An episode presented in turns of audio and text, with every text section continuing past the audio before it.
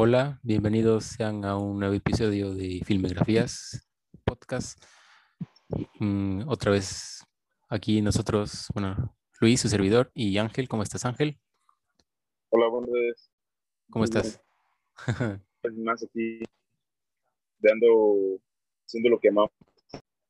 Así es, otra vez aquí vamos a tratar de dialogar sobre un tema que creo que es muy interesante porque últimamente se ha vuelto como más, pues más relevante por, por una productora específicamente que está muy de moda, ¿no? Pero bueno, hoy los- lo que hablaremos es sobre el cine independiente. Pues de, de esta concepción del cine bien. en el 59, que es con Shadows de, de Casabetes, que digamos, él veía el cine un poco más, de alguna manera más lúdica, más, más pasional, de hacer cine por el cine y divertirse. O sea, él reunía a sus amigos y grababa con el equipo que podía tener, que no era mucho, ¿no? Era muy poco presupuesto y muy poco equipo. Era más, era más el espíritu y, y la pasión. Pero para ti, Ángel, ¿cuándo, o, o sea, ¿estás de acuerdo con esto, con que empieza con Casabetes o consideras que empieza antes? ¿Cuándo crees que empieza? Es que sí, estoy de acuerdo contigo, es una, es una figura importante para, el- para lo que puede considerarse hoy el cine independiente. Si, si bien nos vamos al principio del, cine, pues probablemente la mayoría de las producciones eran de producciones muy pequeñas o incluso de, de que están ahí metidas, por ejemplo, el Méliès, que él probablemente él produce la mayoría de sus cosas. Este, a los otros, tal vez en exclusionismo alemán también ahí, imagino que había muchas cosas, este, Chatney, por ejemplo, pienso, es, es, este, es la manera en la que pudo haber comenzado, porque ya después empiezan a, cuando se, cuando la industria descubre que esta es un, una manera de realmente dinero, pues ya es cuando empiezan a nacer las productoras eh, la Metro Meyer, eh, muchas muy importantes, este, los, los, los Warner, no sé, no cuándo comenzaron, pero son estos monstruos que incluso día a día podemos ver un poco, ¿no? Ellos fueron los que pusieron este, andar de, de cómo, de cómo hacer cine y cómo, cómo venderlo, que es más como la tirada de ellos. Y ahora, eh, pues sí, estoy de acuerdo contigo, que en los 50 un poco ayudó eso, y ya después sí una pelea grande de, películas. Que es, y como tú dices, estoy de acuerdo, este, es algo controvertido, ¿no? Porque sus esferas del cine son algo que en esta, que en esta pudo haberse considerado como independiente.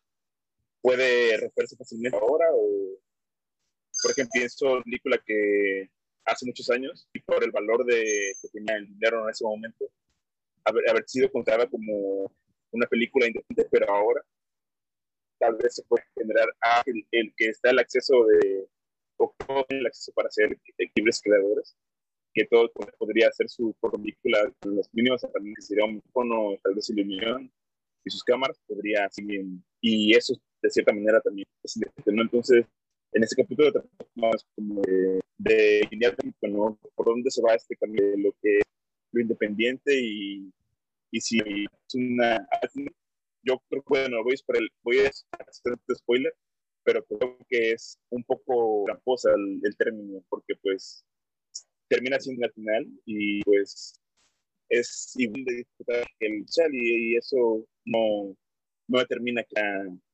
mejor que el cine o o inferior, ¿no, Luis? Sí, o sea, estoy de acuerdo contigo en esto de, de Méliès, ¿no? Creo que -huh. O sea, haciendo retrospect una retrospectiva sobre el, la situación, creo que él, es, él diríamos que es un poco quizá el gran exponente, porque pues él hacía sus películas con su propio presupuesto, ¿no? Y pues sí. él mismo también pues buscaba todo lo que fuera posible para llevar a cabo su visión, ¿no? O sea, en, en, todo sentido creo que era independiente. Pero sí, o sea, igual creo que habría que tener, tomar en cuenta, como dices, cuándo es que empieza a ser el cine rentable, ¿no? Que las productoras empiezan a hacerse ricas con, con el cine. Y, y, si te pones a pensar, creo que o sea, creo que hasta, yo siento que no es hasta que llega Spielberg que ya se vuelve, que empieza a aparecer el cine así comercial por excelencia, ¿no? Porque antes siento yo que había muchas películas, que sí había películas como Casablanca, ¿no? Y... Ben para mí fue a todas esas que eran como, pues, de gran presupuesto y que las, las productoras buscaban, pues buscaban obtener algo, ¿no? O sea, ya ingresos, ¿no? Pero, pero siento que, que sí todavía había una especie de, de independencia para los directores, ¿no? Estaba Kubrick, estaba Hitchcock. Sí. Aparece por ahí Scorsese todavía, ¿no? En los 70s, que es con Taxi Driver, Toro Salvaje en los 80, ese es del 80 creo. Y, y, sí, justo también, como dices, o sea, también hay que dejar algo en claro, creo, que hablar de cine independiente para muchos es como una cuestión como de, o sea, que lo, relacionan mucho con un mejor cine, ¿no? Y creo que habría que, que, que, mencionarlo, ¿no? Que no, no, no está relacionado con eso, no es, es pues muchas películas realmente son independientes y no son tan buenas. Por ejemplo, ahorita me acuerdo de un exponente, ¿no? Que, que, que de este tipo, ¿no? Que es Wisu con The Room, que es una película mal actuada y todo esto, pero se hizo famoso justo por eso, ¿no? Por, por ser una película tan mal actuada y que hasta James Franco hizo una película, ¿no? Sobre Wisu. y era independiente, ¿no? O sea, sí, o sea, creo que lo, creo que lo más, lo más importante en esto es, o sea, en este tipo de cine, es la visión del director que se respeta, ¿no? Un poco más, o completamente, ¿no? Pero justo eso, o sea, no significa que es mejor. O sea, para, nosotros como, como, espectadores no, no siempre está asegurada la calidad, ¿no? Sí, está un poquito esa línea. Ajá, dime, dime. Esta línea de, está ligado a, al cine de director, empieza con la autoría de cuando, cuando empieza a ver directores que, que iban imponiendo como su estilo, cuando comenzó un poquito Hitchcock, eh, en, en, Oriente, Kurosawa, veíamos un poco de eso, ¿no? Como los directores que incluso ahora que comenzando como, es una tendencia nada, comenzando con directores independientes, sea de un renombre, y las pruebas pues, quieren sacar una tajada de eso, ese buen contenido que sacar de ellos. igual al de ellos fueron ese dio al del, del cine, por ejemplo, cuando ya no fue más rentable en Inglaterra, pues tuvo que besarse al mercado norteamericano y le justamente igual algo parecido seguro que sucedió en, con público entonces de todo el mundo. Y en ese momento pasa, parecido, este, estamos viendo con Nolan, como si fue, yo decir que, por ejemplo, Memento poder considerar, considerado como, como, como, independiente hasta cierto punto. Pero ahora no puede decir eso, ¿no? Porque pues, viendo lo de todo lo que hay detrás de él, no, ya no, no es un cine, aunque siendo cine de autor, no, no es cine, y un poco más enfocado comercial, ya no es cine de autor. Sí, o sea, creo que, o sea, como mencionaba este de Scorsese, ¿no? Pues sí, igual Kubrick, las primeras que tuvo, Hitchcock, incluso Spielberg, ¿no? La primera que es Tiburón. Bueno, no sé si es la, no si es la primera, pero Tiburón es igual de poco presupuesto y, y es independiente y ya después em, ya lo contratan los grandes estudios, ¿no? Ah, dime. Que ojo, es eh, curioso, ¿no? Como una película de, por supuesto, considerada independiente puede volverse rentable al punto de pasar producciones millonarias. Por ejemplo, Tiburón no recaudó el momento, o, o no requiere el director, pero quien hizo la película de actividad normal, paranormal, con, con, cuánto con cuántas columnas de la bruja de Blair, sí es un poco es un poco tramposo esto del, del independiente no por ejemplo hablando de tiburón eh, como del hecho de que contó con una producción minúscula, o sea, eran tal vez mm, no como otras películas, pero cuánto no logró alcanzar, ¿no? En sus, en sus recaudaciones, siendo una película de bajo presupuesto. Y, y poniendo un ejemplo más cercano, por ejemplo, eh, la actividad paranormal, ¿no? Como con poquito presupuesto, igual este, la bruja de Blair, alcanzaron, volvieron, sacaron unas cifras que ya envidiaría cualquier película de alto presupuesto, ¿no? Por ejemplo, no sé si a Star Wars igual, y sí lograron hacer eso, pero quizá, quizá sus, sus productores ellos quisieran haber sacado más de ahí, pero es un ejemplo, ¿no? De cómo, cómo el buen cine independiente puede, siendo bueno, siendo malo, como mencionabas, la de la película anterior. Este, de Room, Ajá, de Room de de Room. ¿Cómo pueden, o sea, cómo puede, cómo puede de, un bajo presupuesto hacerse algo tan rico y generar ingresos muy elevados? Es, es impresionante, la verdad. Y, y también está el lado contrario, ¿no? Que películas con mucho presupuesto y que no recaudan del todo bien y que son y que de alguna manera respetaron la visión del director. Que, por ejemplo, la que me recuerda, la que me viene mucho a la memoria es, es esta de Apocalypse Now, ¿no? De Coppola. Sí. Que, que duró un buen tiempo para que se filmara. Fueron años y gastaron mucho dinero y realmente recaudó muy poco, ¿no? Muy poco, no, no fue, no fue retribuible. Y ahorita la más reciente es este, Tenet, Ajá, exacto, Tenet, la de Nolan. o sea, no recaudó lo que se esperaba, la verdad, muy poco.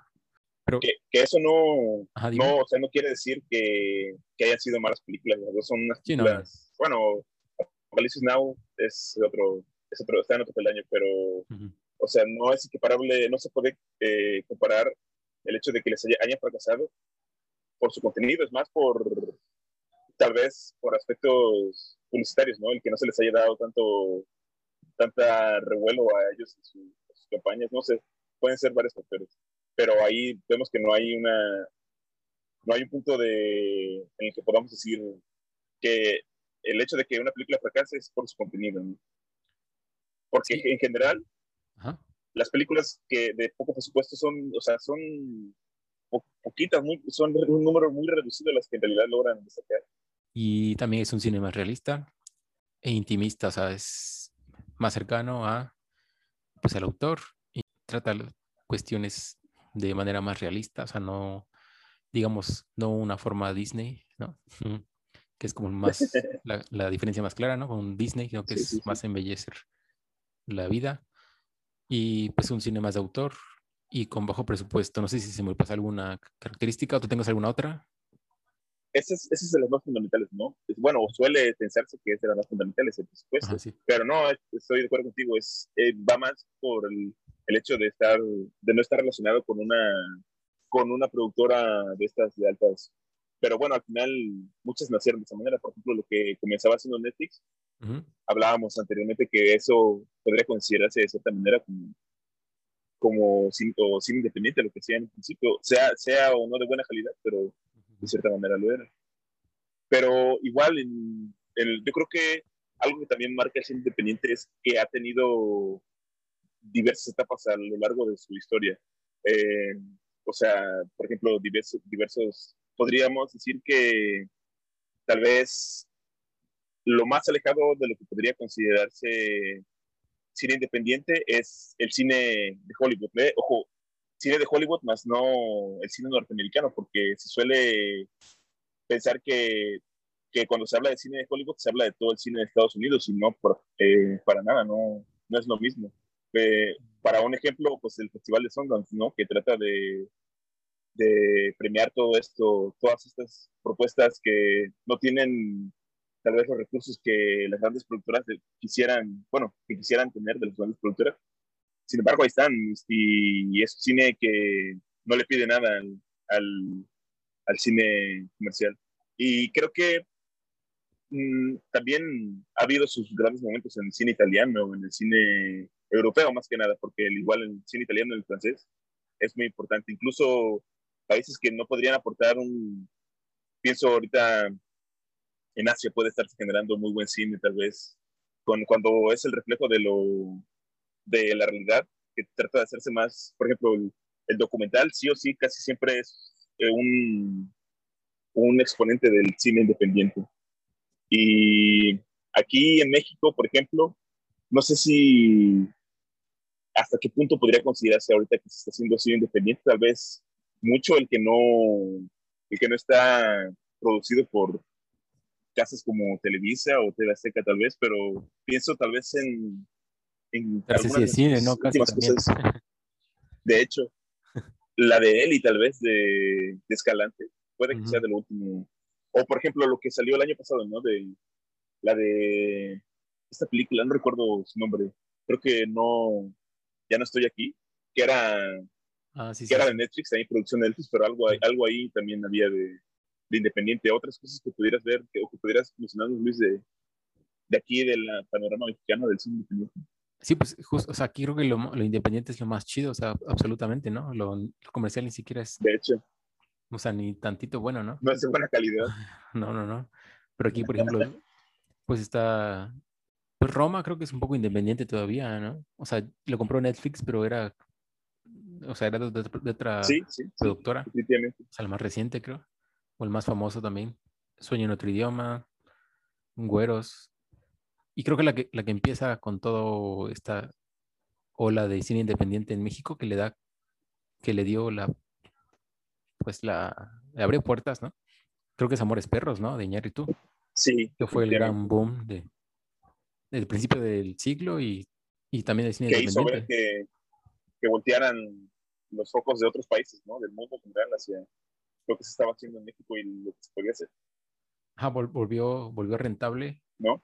Ajá, la visión, o sea, uno mostró que podía ser rentable, ¿no? Que no todo tenía que ser comedia, risa en vacaciones, cosas así, ¿no? Que era el de los noventas. Y algunas contadas de los noventas que más o menos como, no me acuerdo si es de los noventas, pero la de Sexo, Pudor y Lágrimas, creo que también, bueno, sí es de los 2000, pero pues no es como... Sí, de los noventas, o comenzando los 2000, no recuerdo. Sí, tampoco me acuerdo pero bueno, era como, pues un poco un cine, digamos que tampoco era un cine, o más o menos cercano al de ahorita el comercial, ¿no? Pero con Amores sí. Perros, Iñárritu, pues tiene una visión, o sea, se le respeta y lleva a cabo su visión, ¿no? En historia, en todo. Y todo el reconocimiento que tuvo, creo que fue lo que, lo que hizo que los, las productoras dieran como esa, o que dieran apoyo a cineastas, ¿no? Como Cuarón, que también después hizo, y tu mamá también, que también creo que yo, creo yo que también es una película muy chida, ¿no? O de las más sí, sí, sí. importantes para el cine mexicano de los últimos 20 años, ¿no? Que ese sí era cine mexicano, ¿no? Porque no, al menos desde mi punto de vista no podría considerarse como cine mexicano lo que han estado haciendo el, el trío este, de Guillermo, Alfonso y, y Alejandro. Porque pues ha sido con producción eh, si bien, si no estadounidense, inglesa o con otras ayudas de otras, o sea, no, y que en su praxis no, no es, o sea, no hablan de una identidad mexicana, es más como algo más universal tal vez, o más anglosajón, de cierta manera. Pero bueno, es, es lo que comentábamos en un principio, que hay como un estigma, ¿no? Sobre lo independiente. ¿Cuál crees tú, Luis, que es la razón por la que se le ve con esa etiqueta negativa al cine independiente? ¿Cuál crees que sea, o sea, o al menos aquí en, entre los, los consumidores mexicanos, cuál crees que sea la razón por la cual se ve, se le pone esa etiqueta al cine independiente? O sea, que, que, es positiva, ¿no? ¿O te refieres negativa para las productoras? Negativa, porque pues, generalmente suele dejarse de lado, ¿no? O sea, es como la gente que he visto, he tenido la oportunidad de ver en los, en los grandes cines que hay aquí en el país, que, o sea, las familias definitivamente prefieren, no todos, no, porque no hay que generalizar, pero una gran cantidad sí prefieren evitar ese tipo de, películas y es algo triste porque pues ni siquiera una oportunidad logran darles. Pero ¿cuál crees tú que es esta o qué es lo que motiva o espanta a la gente para no llegar a este tipo de propuestas? Es que siento que también sin querer son los cineastas a veces, ¿no? Que a veces sí se pasan un poco de mamasear tienen también una visión como de cine que es, o sea, que es de arte y piensan que cualquier cosa es de arte, o sea, que cualquier cosa que hagan es arte. Y de repente, no sé, tampoco sí, sí. se trata de hacer una película que, que tenga que tener la cámara, sea tener la cámara por un buen rato viendo lo mismo, cosas así.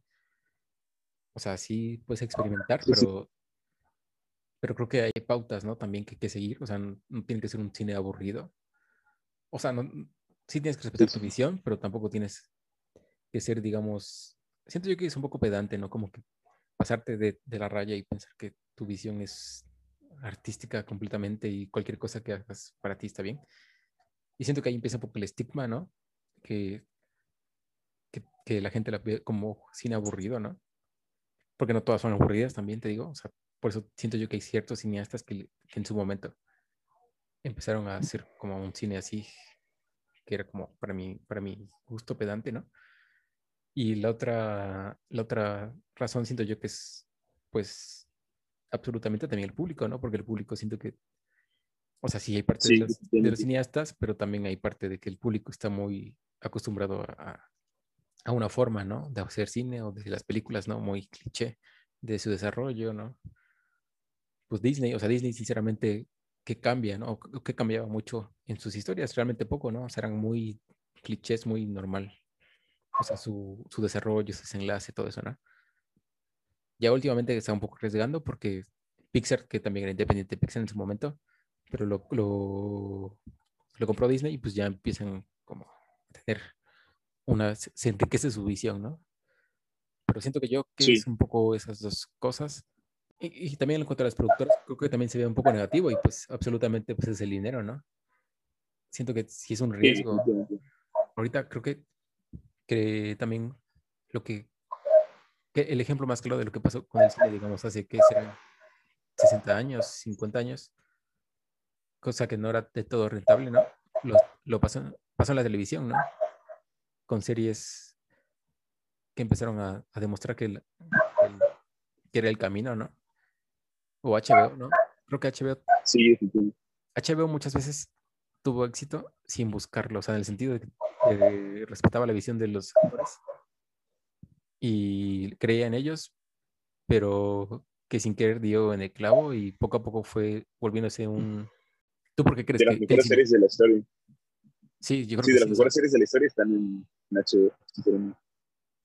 Sí, sí, True Detective, por ejemplo, creo que es como muy... Bueno, sí. a mí me gusta mucho. Pero, por ejemplo, ¿tú, ¿tú, qué crees que es lo... ¿Por qué se ve negativo el cine independiente para el público? Sí. Y, ah. es, estoy de acuerdo, es una, una, línea muy delgada el hecho de que de hasta qué punto los directores quieren ser y, y triste, o sea, no es por juzgar, ¿no? Yo al final creo que puedo de cierta manera considerarme dentro de ese, de ese, de ese tipo de consumidores, uh -huh. Como los que estamos acostumbrados a, consumir siempre lo mismo, porque lo, lo, lo, igual, lo que es igual, nos satisface, ¿no? De cierta manera, los, las personas que crecieron viendo, por ejemplo, lo que nos vendía Televisa con sus, con sus novelas, con sus programas, que es un poco a donde migró al cine, ¿no? O sea, Televisa migró con ese tipo de contenido al cine, porque pues sabiéndose que ya no es rentable por el hecho de que hay ahora plataformas que son, que tienen una, una calidad de contenido y calidad y cantidad que completamente abruman lo que Televisa trata de hacer. Pero eso en cuanto a juzgarle al, al creador de cine, ¿no? Que trata de hacer cosas muy, muy locas, muy experimentales. Que que no es lo mismo, ojo, ¿eh? Tal vez esto no, no es, no sé, Diana, ya sé que no comento mucho, pero, pero trato de definir de esa manera, este, que no es lo mismo el cine de, cine de arte que cine independiente, ¿eh? porque puede haber una película que se considere de arte, tal vez ahorita no, no sepa decir cuál, pero puede que haya cine de arte que es comercial definitivamente y, y, y trabaja con grandes presupuestos. Así que no, es también un poquito la trampa en la que, la, como nos las venden el cine aquí en México, por ejemplo, Cinepolis, ¿no? Que sí, pone exclusivamente su sala de cine de, de, arte, de arte, y lo restringe de, de, cierta manera.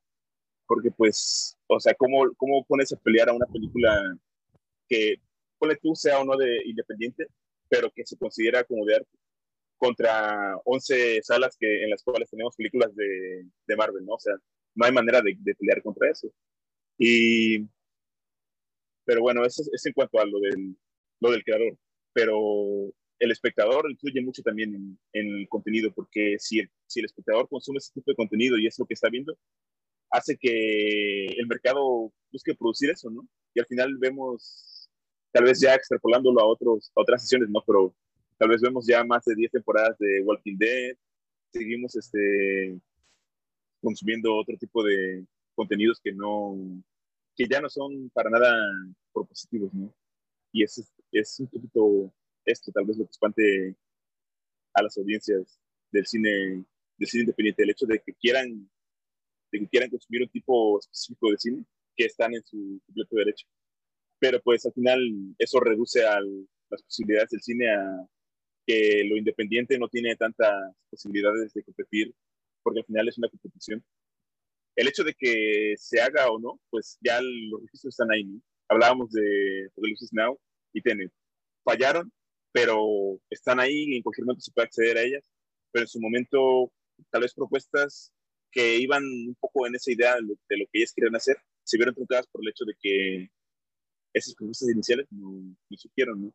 Sí, y, que, bueno, me gustaría mencionar esto de que, que el caso opuesto, o sea, que, también creo que es importante para marcar como la línea, ¿no? De lo independiente. Que mencionas esto de la televisión, ¿no? Bueno, que hoy vemos mucho de Walking Dead, o sea, hasta 15 de cuántas temporadas y ya realmente no es gran cosa. Creo que ya terminó, pero no sé si... Sí, no tampoco yo. Pero en el, en el cine, en el cine de los que digamos empiezan, un poco son Coppola, Spielberg y CMX, ¿no? Que en el cine su referencia, o sea, lo que, pasa, lo que pasó en el cine como de Walking Dead fue esto de empezar a hacer las franquicias, ¿no? Bueno, y George Lucas. George Lucas. Coppola con El Padrino, George Lucas con Star Wars, este Spielberg con todo esto de Indiana Jones y CMX con Volver al Futuro, ¿no? Que, Volver al futuro. que son como las grandes franquicias de los ochentas para atrás, que empiezan como a impulsar la avaricia o, el, bueno, el, o sea, creo, creo, que es importante como, como mencionarlo porque pues, o sea, creo que también importa, o sea, como al ser un opuesto, ¿no? Al cine hollywoodense, el cine comercial, habría, que marcarlo también como una, es, especificarlo, o sea, ¿qué, ¿qué, implica que sea un poco el cine comercial, ¿no? Que creo que yo es ese, que es absolutamente, o sea, centrarse en, en ganar dinero y pues eh, las franquicias eso buscaban. Que digamos que Coppola, o sea, quizá entra por ser franquicia, pero nada más, porque realmente su visión sí fue respetada, creo. O sea, en la 1 y la 2, que son muy buenas, ¿no? sí. sí, sí, se, se respetó su visión y no, no hubo más allá de, de, la distribución, ¿no? En cuanto a campaña. O sea, y realmente llevó mucha gente al, al cine por, por, su calidad, no por su. Ajá, por su pop, por su. por ser un, un producto pop, ¿no? Lo más reconocido de los últimos años, ¿no? pero sí, George Lucas es el gran referente de esto también, pero que él creo que empezó siendo independiente, ¿no? Y después le compran la idea y empieza a, que ya hasta ahorita, ¿no? Creo que, le compraron apenas la idea, ¿no? Como, o sea, hasta los noventas, ¿no? Sí. Bueno, o a, querer hacer las otras películas, otras tres. Fue cuando nació la película. Ajá, ¿no? Porque las primeras tres eran independientes, ¿no? Sí. fue, un gran boom, pero, pero no estaba de... Pues es su productora, ¿no? Lucasfilms era, su, era su productora. Exacto, exacto. Sí, sí. Que fue cuando entra ya en Disney en, esta década a querer explotar la mina de oro. Sí, bueno, con todas las series y esas cosas. Te digo, o sea, ya es como buscar absolutamente el dinero, ¿no? Que, que no estoy, al menos yo no estoy peleado todo con ello, ¿no? Porque pues se pueden sacar buenas ideas. Por ejemplo, de Mandalorian, Creo que fue una buena propuesta desde el punto de que se hizo un, un libro interesante ahí en cuanto a el, el lenguaje del western, ¿no? En cuanto a lo técnico del cine y cómo, cómo se juntó con, con la ciencia ficción, con lo, con, con lo interestelar. Es, es extraño, o sea, se pueden hacer cosas interesantes. Es que justo... no se sobreexploten. Ah, justo eso creo que es importante llegar que siento yo que esto de cine independiente va a ir, o sea, el, término como tal va a cambiar, o sea, no sé hacia dónde va a ir, pero si por mucho tiempo el cine comercial pecaba, ¿no? En absolutamente centrarse en las, sí. en el dinero, ¿no? Pero hoy en día ya no solamente es centrarse en explotar una franquicia, ¿no? Ya también buscan respetar la visión del autor, que digamos que llega alguien con un proyecto y les enseña, o sea, una visión sobre lo que se puede hacer sobre Star Wars, por ejemplo, ¿no? Que es de Mandalorian. Sí. Con el universo de Star Wars. Le respetan ese, esa visión y le dan presupuesto, ¿no? No sé si es muy alto, creo que sí. El de Mandalorian creo que sí es alto. Tal vez como el de las películas. Ajá, creo que sí. Pero a final de cuentas, también, digamos, cumple con, con la visión del director. O sea, lo que, lo que menciona el cine este, independiente como pautas principales, ¿no? Y aquí el cine comercial, que es de Mandalorian, ya empieza a cumplir, ¿no? Que es con, que respeta la, la visión del director. Quizá, y ya cambia un poco con el presupuesto, ¿no? Que ya es presupuesto más alto. Que eso también siento yo que, que, va a cambiar. Bueno, es que también no hemos mencionado, pero creo que aquí es importante mencionarlo, que, que siento yo que aquí es donde empieza a ver como, bueno, no sé cuál es, qué, qué opinas tú, pero el caso de A24, que digamos que durante mucho tiempo, o sea, es, es, el gran referente del cine independiente en Estados Unidos hoy y creo que a nivel mundial, porque de ahí han salido muchas películas interesantes, ¿no? De los hermanos Safdie, de Robert Eggers, de, de Ari Aster, este, de David sí. Lowry, todos estos. Pero siento que yo que el éxito de esta productora lleva a que tengan más presupuesto las películas, ¿no? O sea, siento yo que empieza ya esa, esa pauta, ese punto, digamos, como que digamos, empieza ya a... Bueno, ese, ese punto ya no lo tienen, ¿no? Fue un poquito, yo creo que su éxito se debió un poquito a lo que habíamos mencionado antes, ¿no? De el hecho de que lo independiente está ligado de cierta manera con, con el cine manufacturado o hecho a mano, ¿no? De, de autor, pues. Y, y, ellos... O más bien el interés, ¿no? De las productoras en alargar, ¿no? Porque ya no solamente es la distribución, ya no solamente es la producción ni... Y la exhibición, ya empiezan a hacer otras cosas como muñecos, todo este tipo de, de, campañas, ¿no? Publicitarias que, que buscan este, conseguir ingresos, ¿no? Sí, definitivamente de manera muy atinada, han, le han cedido la, a los creadores el, el, el, privilegio de poder hacer su material de la manera en la que ellos sean, decidan, ¿no? Porque pues al final lo único que tienen en común las películas que antes mencionamos o de los directores que antes mencionamos es el, el hecho de que estaban cobijadas bajo la gran silueta de A24 porque en sí son variopintas, son completamente diferentes y, eso gracias a que cada director le ha sabido dar su propio, su propio lenguaje y eso es muy bonito. Eso creo que es lo que ha funcionado, que se han arriesgado en, elegir directores que son desconocidos y que sin embargo traen una propuesta muy interesante. Pero creo que es lo que mencionaste, ¿no? Que va a ser en cuanto a lo que tal vez suceda con el cine de independiente más adelante, desde mi punto de vista, creo que es que va a ser un poco más permisible en cuanto a lo que va a estar incluir como cine independiente, ¿no? Porque tal vez, y de hecho vemos este, muchas grandes productoras que tienen ahí sus, sus pequeños castillitos que son más modestos y que bajo ellos también sacan, sacan este, cosas. Y pues, ¿cómo le vamos a negar lo independiente a eso que tiene una, un presupuesto menor a lo que solo por el simple hecho de estar ubicados por una, cuando al final fueron de cierta manera limitados. Entonces, tal vez A24 se vuelva una gran industria para el cine de terror o para el cine de lo diferente y crezca y tal vez lo hará y, se, y, se, y cobijará a otras productoras que van creciendo y tienen propuestas iguales que al final ojalá que eso es lo que deseamos que suceda al cine, ¿no? Que que se vea complementado por nuevas ideas que sean refrescantes, que no sea tanto refrito ah, o que no sea tanto malo refrito, ¿no? Sí. Y por, y por, ejemplo, para ti, ¿qué implica hoy que una película sea independiente? ¿O qué implica para ti hoy el cine independiente? O sea, ¿qué, porque siento que es un término que muta, ¿no? O sea, que ha cambiado, que va cambiando. Sí, sí, sí, sí.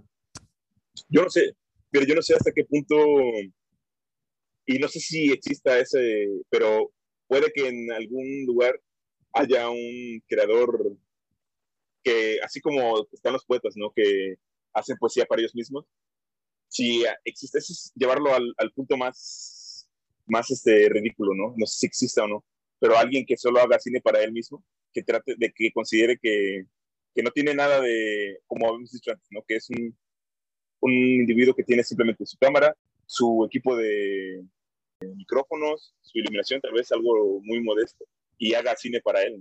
Que él consuma.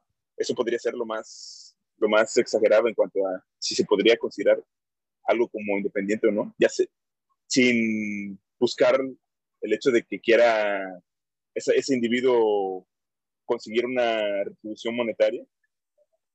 Tal vez lo haya, tal vez no, pero al final yo creo que el arte está hecho para, para compartir, ¿no? Y creo que si, si algo vemos todos en él es que es como un espejo del humano, de que puede reflejarse. Entonces, creo que el cine independiente que nos ha llegado en este momento es diferente por el hecho de que tiene, tiene es, muy, es muy diverso, es muy heterogéneo, es muy moldeable, se puede, no está tan restringido como el cine comercial, ¿sabes? El cine comercial es muy, muy fácil de, de es hasta predecible. No sé, yo creo que lo que se busca es complacer a la audiencia. Al final, si no quedas bien con tu audiencia, al final eso te va, puede que repercuta en, cuanto al económico. Y por eso vemos muchas películas con finales felices, que nos ha dejado como herencia la buena Disney, que no es de todo malo, ¿no? Pero es un poquito alejado de la realidad o de lo que es la realidad. Y eso, también eso, lindo independiente, ¿no? Un poco más el reflejo de lo, de lo, de lo real, que es, es un poco la tendencia, pero no es que se tenga que ceñir a eso, o sea, porque pues al final la realidad está formada por la subjetividad de todos y si a alguien se le ocurre hacer algo que es completamente descabellado, va a formar parte de la realidad, aunque todos lo vean como algo que es irreal. Pero un poco para mí es eso lo independiente en este momento. O sea, creo, creo que creo que todo vuelve un poco a casabetes, ¿no? O sea, esto de, de, hacer cine por diversión, ¿no? por, por pasión, por espíritu, ¿no? O sea, creo que con con todos los dispositivos que hoy tenemos, ¿no? Creo que se puede llegar a una democratización del cine, digámosle, en el que cualquier persona puede llevar a cabo un proyecto cinematográfico. Se puede hacer de calidad, creo yo. O sea, creo, creo que volvemos a hacer como George Méliès también, ¿no? O sea, creo que se puede experimentar con el celular, se puede experimentar con las cámaras este, fotográficas, ¿no? Que también graban. Ahora con todos los filtros que hay, ¿no? Eso es una ayuda muy, las herramientas que, el, que la tecnología nos ofrece. Ay, creo que, creo que eso podría ser, bueno, en, en, es cine independiente, ¿no? O sea, digamos, como tú dijiste, ¿no? No buscar, no estar detrás de ninguna, bueno, que no esté detrás de ti una productora que busca dinero, que busca una ganancia, ¿no? Que siento yo que también hay veces en las que vas a tener que necesitar algún apoyo económico, pero digamos que no. Sí, sí, sí. Pero no el de las productoras tan reconocidas, ¿no? Y, y famosas, ¿no? Pero sí, o sea, creo que también igual ya la, distribución ya cambió, o sea, creo que hoy en día lo puedes subir a YouTube o a Daily Motion, que también, o sea, creo que te digo, es la democratización del cine, pero también no sé qué opinas tú, qué tan, qué tan no gran productora es YouTube, digamos, no, no te da dinero YouTube, pero al final de cuentas sí está generando mucho dinero, ¿no? O sea, y los youtubers y todas estas cosas les pagan, ¿no? Pues, les paga por las reproducciones. Es, es una trampa un poquito, ¿no? Porque pues ellos sí ganan por el contenido que hacen todos los demás. Digo, les dan una tajada que no es que es más este, simbólica porque pues no se equipara con el esfuerzo que hacen los individuos. Pero el hecho de que yo creo que es retribuible porque al final, si YouTube es lo que es hoy en día, se debe a los usuarios porque ellos son los que han alimentado con su contenido la plataforma. Entonces, ellos, de cierta manera, pues por eso han, han nacido los, los sponsors, ¿no? El Coffee y y todas estas este, opciones que te, que te permiten a ti como creador el ayudarte, ¿no? El, hay un, un programa que no recuerdo cómo se llama, que es este, que es como virtual, en el que tú te puedes este, inscribir para y proponer tu proyecto. No recuerdo el nombre ahorita, pero tienes la posibilidad de que usuarios de esa plataforma te apoyen en el proyecto. Y muchas ideas muy geniales han surgido de esa manera, ¿no? Es este, no recuerdo ahorita cuáles, pero eso no solo va al cine, también ha ido a la música, ha ido al videojuego, ha ido al cómic. Entonces, es este, es, es bonito como lo independiente también ha ayudado mucho a, a hermanar a, la comunidad de consumidores de, cualquier tipo de, lenguaje artístico, porque pues si los consumidores son los que desean ese tipo de contenido, pues pagan por seguir teniendo eso. Si le pagas a Netflix que te da luego cosas igual de la, a la misma cantidad de este, buenas o malas, ¿por qué no darle a alguien que tiene todo el talento y que te puede ofrecer algo de una calidad que ya envidiaría HBO, Netflix o Disney o Apple, ¿no? Oye, y por ejemplo... Ah, perdón. Bueno, no, me acuerdo si lo mencionaste, pero ¿tú qué crees que haya ocasionado el éxito de A24? O sea, todo este eh, éxito, constante, ¿no? Película tras película. Sí, es que, de hecho, bien, revisando su catálogo, no hay película que falle, ¿eh?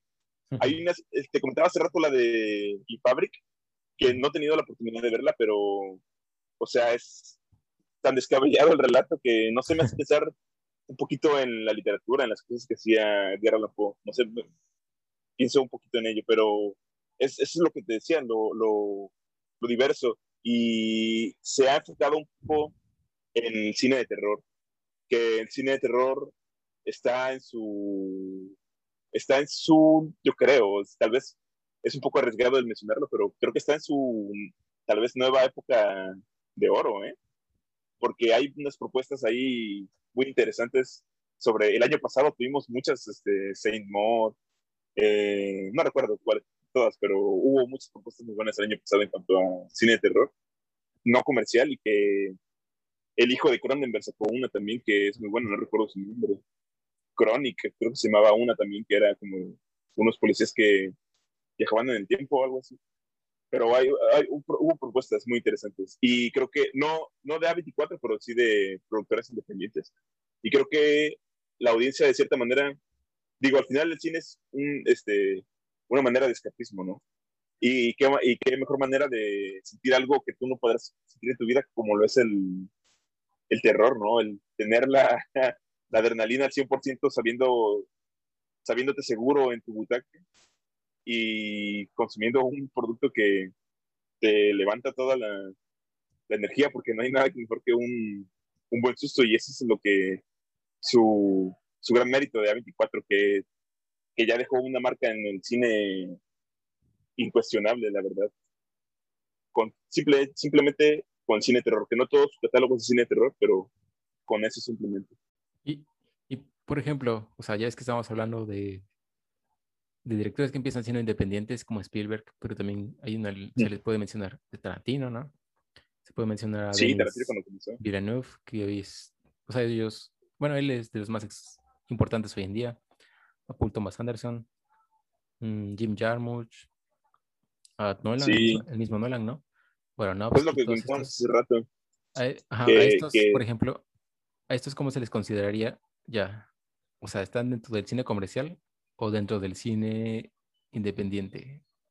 Bueno, o de pues arte. igual y... O sea, porque después son fichados por, o más bien, son... Les dan presupuesto, les, presupuesto, ajá, les da presupuesto productoras importantes como Warner, es Columbia, Netflix, ajá, todas estas productoras. ¿Cómo considerar a estos directores? Pues igual había que eh, tal vez denominar el nuevo término, ¿no? Porque... Como Cinépolis, cine de arte. porque sí es cierto que comenzaron como creadores independientes y más adelante su contenido pues fue dependiendo mucho de la audiencia, si son, son lo que son porque la audiencia los, los tuvo. Tarantino tiene un, creo que es de los, de los directores más amados en, en el panorama cinematográfico porque a la gente le gusta un poquito su... Yo creo que es lo que trae de él es un poquito su violencia, ¿no? Y sus, y sus historias eh, descabelladas y, el, y sus diálogos que son súper, súper, de los casi de los mejores que hay en, en cine, pero son, es como una, una cepa diferente en cuanto a los directores, porque hay directores, por ejemplo, Disney, ¿no? Ha, ha puesto directores desconocidos bajo sus alas, que esos directores no podríamos considerarlos como, como que comenzaron desde, un, desde cero, ¿no? Si se hacen de renombre en el futuro, pues qué bien, ¿no? Y bien por ellos sería, sería muy genial. Pero pues empezaron con todo el apoyo, que al final es un poco, está un poco manipulado ahí el asunto, porque pues son este tipo de productoras de Disney, en específico, que eh, constriñen mucho lo que, por ejemplo, no podría hablar de un cine autor en, en catálogo de Marvel, porque ahí depende mucho lo que los productores decidan que lo que quiere su... Hemos visto tal vez películas de superhéroes distintas, pero... Creo, que hay una, ¿no? Que podrían, o sea, no es independiente, porque obviamente es Marvel a final de cuentas, ¿no? Pero de un director, ¿no? Que estuvo cerca, o sea, no sé cuál es. Ah, bueno, pues Ant-Man, ¿no? Ah, no, Era de Edgar Wright, le iba a dirigir y le iban a respetar su visión y todo esto. Y era una película de poco presupuesto porque era Ant-Man, ¿no? O sea, no era una gran, una película de las más importantes, digámosle. Es que pero le, le, inyectó, le inyectó una visión que al final de cuentas sí, Wright se salió porque no le iban a respetar la, la visión, ¿no? Y, no le, y mejor decidió dar un paso al costado, pero al final de cuentas les dejó ya el proyecto muy encaminado, ¿no? Y resultó muy divertido. Que es un error, ¿no? Que es un error porque o sea, si, si Disney se, se dejara, o sea, si diera esa, esa posibilidad de que experimentaran con lo, con lo que es que creen que como es canon no se puede, es algo que no se puede desvirtuar que no pueden manipular. Pero digo, si al final ah, con Deadpool no llegaron a, la esencia de lo que en realidad es el personaje, pero a la gente le gustó, ¿no? Si lo que temen es lo violento o lo diferente, pues está Logan también, está, hay varios ejemplos de, de buen cine de Joker, por ejemplo, que nos, sí. dicen, sí. Es más, ellos, es Joker y Logan, y tal vez Ant-Man y Volviendo de la Galaxia estarían un poquito más cercano a esto de cine de, tal vez, no de arte, pero tirándolo un poco, o tal vez de una de una creación más, un poquito más pensada, un poquito más elaborada, que no, que no cree ingenuo a su espectador y que sabe que aunque hagan algo diferente, lo van a, lo van a apreciar. Y pues eso es un poco, ¿no?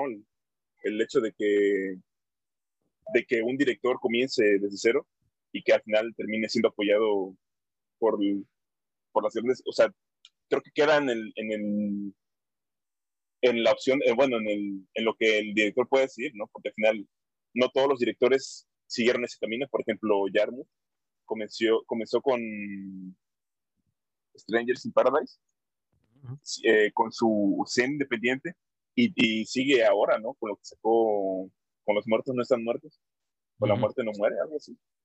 Y sigue siendo independiente, no, o sea, es, no, no hay por qué, es la, al final es la decisión del director, no tiene por qué volverse alguien, alguien que dependa del cine de, de producción elevada. Siento, siento que, o sea, de, de eso que mencionas, el único que, siento yo que puede estar como en debate, que podríamos hablar sobre si es o no, es Tarantino, ¿no? Porque siento que sí evolucionó a una visión más hollywoodense. O sea, es muy de, darle, incluso homenajea, ¿no? Constantemente, o, una visión, pues muy norteamericana, ¿no? Muy estadounidense, de darles como héroes, ¿no? En Bastardo sin Gloria, por ejemplo, ¿no? O sea, que cambió, cambia la historia y Hitler no logra su cometido y todas esas cuestiones. y Once Upon a Time in Hollywood, ¿no? Todas, que es toda una oda hollywoodense, ¿no? También. Pues siento que es el único, o, de los últimos grandes directores, el único que, o no, no el único, pero el, el que luego, luego pienso que, que sí puede que haya abandonado un poco su, o sea, o que amalgamó mucho las dos partes, ¿no? Lo comercial con su visión. Sí. Es que ¿sabes? Creo que es el director más rentable hoy por hoy, porque se insertó tanto en la cultura popular que, o sea, yo te lo juro que lo he visto tan reproducido en, en un montón de cosas, en, en playeras, en revistas, en, hasta, he, hasta he escuchado canciones de hip hop con samples de sus, de sus películas, he escuchado, o sea, es, es muy conocido en realidad, incluso por personas que no... Eso, eso también le ayudó un poco, porque tal vez con el problema que hubo con este con este Harvey Weinstein, que era uno de sus productores, si, si Tarantino no fuera lo que la audiencia le, o lo pusiera en el pedestal que la audiencia lo puso, tal vez eh, no estaríamos hablando ahorita de una gran película como Once Upon a Time, ¿no? Tal vez no hubiera salido. siento, siento, que se salvó, ¿no? O sea, siento que, que Tarantino también tiene sus cuestiones ahí medio raras. Por ejemplo, en, la última película de Eras una vez en Hollywood, ¿no? Ahí mostró mucho sus, sus fetiches, ¿no? Y todas estas manías que tiene, o sea, a través del cine reflejó un montón de cosas. Y pues sí, era muy amigo de Weinstein, ¿no? Pero pues sí. se salvó o no sé qué pasó, pero... O sea, no digo que lo tienen que odiar ni nada, ¿va? Pero, pero digo que sí, o sea... Vean, Ajá vean, vean el, el, documental que salió hace poco, no recuerdo quién, quién lo sacó, pero se lo recomiendo nada más como, como curioso, no es perfecto, pero el de, creo que se dice, empieza, creo que dice QT8 o algo así que es Quentin Tarantino 8, que son como su historia y, las, las, ocho películas que hizo desde Reservoir Dogs hasta los ocho más odiados, que habla un poco, sale mucho el personaje de caricaturizado, pero sale el personaje de Weinstein ahí habla un poco más como de su relación. Y es interesante verlo. Y, por ejemplo, bueno, gracias por la recomendación, ojalá lo puedan ver, ¿no? O sea, creo que es muy interesante eso. Pero, o sea, iba, iba a preguntarte sobre, ¿y cuál crees que es el lado contrario? Que se, o sea, en lugar de Tarantino, ¿no? Que se ha mantenido como su visión a pesar de entrar a los grandes, pues, estudios, ¿no? A, a ser sí. respaldado por ellos. Eh, ¿Sabes? Había mencionado mm, a Guillermo, pero estoy pensando ahorita, o sea, no es mi director preferido, pero creo que entra dentro de lo que comentamos un poco, tal vez este Lars Frontier, ¿no? Con su mirar, con esta vista retorcida que tiene sobre la realidad, que comenzó con ideas muy, tal vez, propositivas, y ha ido decayendo un poco, pero, pero con lo último que hizo, que es la casa de Jack, creo que se sigue, sigue teniendo tal vez un lenguaje ahí un poco, o sea, sigue en lo suyo, ¿no? Y no, no, no lo podría considerar yo al menos un, un director comercial, ¿no? Que está enfocado por, por agradarle a la, a la audiencia general, que busca la aclamación mundial. No, no lo veo como de directores, lo veo como un director que comenzó con comenzó en independiente, tal vez ya no siga tanto en ello porque pues al final el cine nos deja dinero, que no hay que no hay que negar eso. Pero pues sí un poquito, ¿no? Él ha tenido la posibilidad de con lo que ha ganado seguir respetando eso, ¿no? Y, y, y plasmar sus ideas retorcidas en, en la pantalla. Y de, de Montrer, que también hay que decir que es alguien importante porque o sea, en los noventas impulsó el Dogma 95, que es otra, sí. otra, otra corriente que, digamos, renovó o volvió a instaurar esto de lo independiente, ¿no? Y fíjate que lo hizo junto con Thomas Winterberg, que sí. últimamente fue el, estuvo nominado, ¿no? Por, por esta película de, con Matt Mikkelsen. Drunk. Ah, Drunk, es, exacto. Y, yo, o sea, pensando yo también sobre, sobre quién, fíjate que yo creo que Denis Villeneuve, que últimamente es como el, el siento yo que el gran director para mí, creo que, creo que, incluso creo que ha aportado mucho más al cine desde lo comercial, desde su etapa de comercial que independiente. O sea, creo que Arrival, Sicario, Todas estas películas. son muy buenas, ajá, y creo que han sido de un aporte muy, muy chido. Y siento yo que es, a mí me gusta, es de mis tres directores favoritos de actuales, creo. Sí, es muy bueno, muy bueno. Y creo que es todo lo contrario a Christopher Nolan, que intenta como de... Bueno, no todo lo contrario, pero Nolan intenta como, como hacerlo sonar intelectual todo, ¿no? Y Villeneuve muy fácilmente lo hace intelectual sin hacerlo sonar así. Sin proponérselo, ¿no? Ah, sí, sí, sí, O sea, creo que no es pretencioso en eso y eso me gusta mucho. El otro caso, creo yo, que es Thomas Anderson, Paul Thomas Anderson, que creo que ha ido como vagando de, de productora a productora. Y creo que siempre le han dado por presupuesto bajo, creo. Y ha hecho cosas muy chidas, como Inherent Vice, ¿no? Phantom Thread. Que son las últimas dos. O sea, creo que son los que, están con productoras importantes. Creo que también Boogie Nights, creo que estaba con Warner, o ya no me acuerdo. Magnolia, creo que también. Pero Punch Drunk Love, ¿no? Y There Will Be Blood y The Master tampoco creo que estuvieron. Ah, The, Master estuvo con Weinstein. Sí, sí. Era parte de, Weinstein Company. Y hay un director que, que nunca, creo, nunca fue independiente, pero creo que es muy chido y es David Fincher. O sea, él empezó sí siendo comercial siempre, siempre. O sea, empezó creo que con la de Alien, ¿no?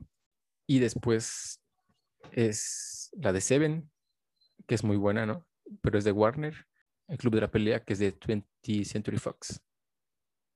Yo, yo creo que si, si algo se le puede decir a Fincher, y para ponerlo un poquito en la línea de lo independiente, es que el hecho de que es un cine completamente de autor, incluso desde su primera película, que es este que es Alien, ¿no? Tal vez si no le dejaron poner un poco como este su ideología o que la plasmara en la película, desde sus comienzos vimos como un lenguaje ahí que se ha ido repitiendo que es, que es muy interesante, que le, que le da mucho al cine y que se lo sigue dando este, ah, incluso el año pasado, ¿no? Que sacó Mank. Creo que sí, tal vez no, no podría considerarse como parte del, de lo independiente por el presupuesto, pero sí porque tiene las productoras siempre le han dado la oportunidad de, que él lance, y con acierto lo han hecho, lance su idea de lo que quiere plasmar en la pantalla. Creo que, creo que es como un Hitchcock actual, ¿no? O sea, Hitchcock todo el tiempo estuvo con, con, productoras importantes, bueno, está aquí en Estados Unidos, ¿no? Pero todas sus películas fueron buenas, o sea, hizo valer su visión por encima de todo, y creo que Fincher lo ha hecho muy bien y su cine es de calidad, ¿no? Y bueno, ya casi vamos a terminar, pero antes, o sea, con esta lista que hicimos, también me gustaría que pues le dijéramos al público cuáles consideramos que son los directores independientes que son muy interesantes, que han sido refrescantes para el cine. ¿Cuáles son los tuyos, Ángel? Tal vez, tal vez no son, son propuestas interesantes de ver, no son indispensables, no, no mueren sin, si no los ven, pero lo que comentábamos al principio, Casabets, eh, yo me quedaría también con Yarmouth. ¿Y qué más elegiría? Mm, tal vez se podría considerarlo como un cine independiente, pero ahí va un poco en la línea eso. Tal vez igual como Fischer, no por la producción, pero Nicholas Winder, Winder no recuerdo qué es su apellido. Ah, Winder, ¿no? Él un poquito, él un poquito que está en, con su película con Bronson. Es, es, ah, tiene un, unas propuestas interesantes. Tiene unas propuestas interesantes ellos. ¿Y las sí. Luis? Ah, creo, que estos que mencionas son muy importantes. Creo que Woody Allen también lo llegó a hacer, ¿no? O sea, porque era independiente, creo, en su momento. Es Scorsese, también las primeras películas que hizo fueron independientes y son muy buenas, ¿no? Taxi Driver, Otro Salvaje que ya mencioné. Mm, creo que también el rey, de, el rey de la Comedia fue independiente. Sí. Y tiene algunas otras por ahí. El cine europeo, o sea, creo que es. O sea, creo que, que, es curioso. Creo que el cine comercial empieza de, por Estados Unidos, ¿no? Por eso, todas las compañías de Estados Unidos son las que empiezan sí. a hacer esta brecha, ¿no? Entre lo independiente y lo, y lo comercial. Ahí surgió. Porque, ajá, porque en, en Europa estaba Janus Film, por ejemplo, que tenía muchos directores, como creo que Fellini. Truffaut, ajá, Fellini, todos estos. No sé, no creo si hasta Axel Barda. Creo, que, Godard también, todos estos. Y realmente, pues no, nunca fue comercial. Y actualmente, pues creo que Robert Eggers, Ari Aster, Sean Baker. Mm, no recuerdo. Ah, bueno, Jonah Hill, pues Ajá, que, Su que primer sor- intento, sor- ¿no? sorprendió a todos, ¿no? Con Mid 90s, 90s, no sé. Sí, sí. Y pues sí, o sea, creo que Hay una voz los, ahí. los hermanos Safdie, ¿no?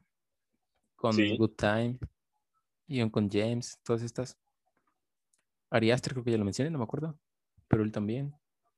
Olivia Wilde sacó una película hace unos, unos un año o dos años. Se llama, creo que no, bonita también.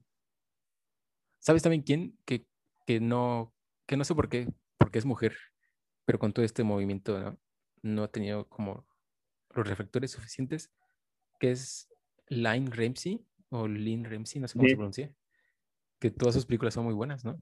Y no ha recibido como mucho reconocimiento, que es Tenemos que hablar de Kevin. Realmente no Sí. nunca estuviste aquí, Muy buen acuerdo. cine. realmente. no recuerdo qué otra, pero no sé si, si me escapa, pero había otra. Pero bueno, o sea, creo que esos son como a gran, grandes rasgos los principales, que son muy interesantes. Y para terminar, ya es la última, ¿hacia dónde crees que vas, que va el cine independiente? O sea, ¿qué va a ser del cine independiente? ¿Cómo, hacia dónde va con toda esta situación del que mencionábamos de YouTube, tomando en cuenta las plataformas streaming, ¿qué va a pasar con las, porque también habría que mencionar lo que va a pasar con las productoras, ¿no? ¿Quiénes van a ser las grandes productoras ahora? ¿O van a seguir siendo las mismas? ¿Cómo va a ser? Pues muchas desaparecieron tristemente, ¿no? Porque eran propuestas interesantes.